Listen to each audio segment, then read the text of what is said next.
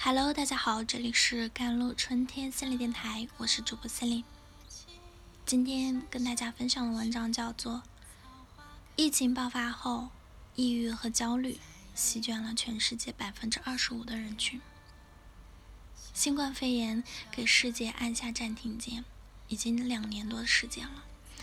你的生活变得小而单一，虽然是你自己的生活，但你应该不喜欢当前这种状态。他说：“当我们小心翼翼，每走一步都胆战心惊，如履薄冰，大气都不敢出。但是，亲爱的，是时候重新融入了。在疫情爆发后的这一年，抑郁和焦虑席卷了全世界百分之二十五的人群。你并不是一个人在战斗。青少年的抑郁倾向主要是由社交孤立导致。”并不是你做错了什么，你需要的只是用时间来治愈。接下来我们分享的是一份对抗抑郁的清单，他们是经科学证实的方法，是送给你的指南地图，帮助你重新找到立足点，迈进一段色彩缤纷、充满意义的生活。更重要的是，备好这十件小事，你的痛。就会重新装满，你也会重新从中找到乐趣。把它打印出来，放在房间，想办法每周尝试着完成它们。虽然无法承诺你们需要多久，但这些方法是肯定会有效果的。第一点，与他人建立连接。人是为社交而生的，如果我们觉得很丧，就很难促进这种连接。朋友多是好事，但重要的是在你的生命中至少有一个值得信赖的成年人。第二，定期进行户外活动。大自然具有包容、疗愈的能力，可以帮助我们与自我连接。尽管是以某些我们不能完全理解的方式，它是真实的、有效的。长时间的沉淀是最好的。但短时间漫步于大自然，在小溪边坐一坐，沿着小路前行，都有助于减轻压力、焦虑和抑郁。第三就是保证持续的运动。许多研究证实，这是对抗抑郁的第一道防线。作为针对青少年的疗法，它并未被充分的利用。推荐青少年每天要至少有一个小时中等等到高强度的体力活动啊。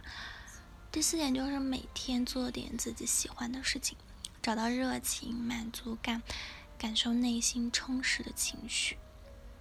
那或者能带来心流的东西，不会被时间拽着走。做一些你过去曾经享受过的事情，或发现新的热爱。动手制作一些物品啊，比如手镯、针织品，练习书法、折纸啊，或者绘制动漫，都可以帮助你减轻抑郁的想法。第五点就是对他人友善，能帮到他人并友善待人，这种感觉很好。我们的生命被赋予更多意义，这有助于我们感受到连接。第六点就是做些杂物。或者帮家里打点一些事情，这能增强家庭的凝聚力，让你觉得是这个家里的一份子啊，并产生感恩之心。第七点就是参加一项重复性的户外的活动。如今呢，我们的公开社交活动少了很多，你也习惯了坐着不动。如果在社交方面不想参与一个团体，那就展开一些私人的活动，但请你每周都坚持。而不要只待在家里。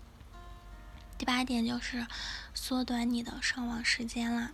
很多研究都证明了这个观点：线上的活动，哪怕是每期更新的直播，都不如人际之间的活动有价值。需要承认的是，有些社交媒体活动和消费虽然是有价值的，但存在一个主要的风险：人们可能只是作为自己生活的局外人。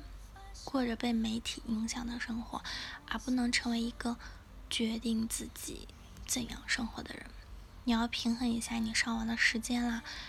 使它少于你清醒时的真实生活。如果你对某个应用软件有顾虑，那就减少使用吧。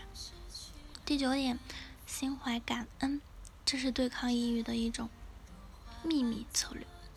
生活中众多烦恼的解药，简单来说就是一种感恩的态度。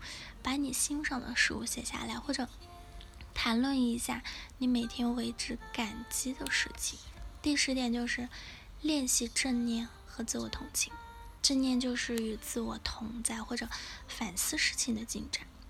最简单的形式可以是每日审查，比如写一本秘密日记啊。做日常的艺术小报啊，或者使用手机上的情绪跟踪软件，冥想，简单的关注自己的呼吸，都是非常有力量的。这份清单也可以加上其他有科学根据的策略，包括与心理咨询师啊，或者与医生的聊天。新的视角通常会让人大开眼界。专家们还会有其他的工具帮助你。请记住，如果我们与周遭失去了连接，根源通常就是我们与自己的断联。如果你利用这份清单重新连接自我，就再与家人去连接吧。接下来就是外面的世界，你是最懂自己的人，你所做的这些会帮助你想起这点。好了，以上就是今天的节目内容了。咨询请加我的手机微信号：幺三八二二七幺八九九五。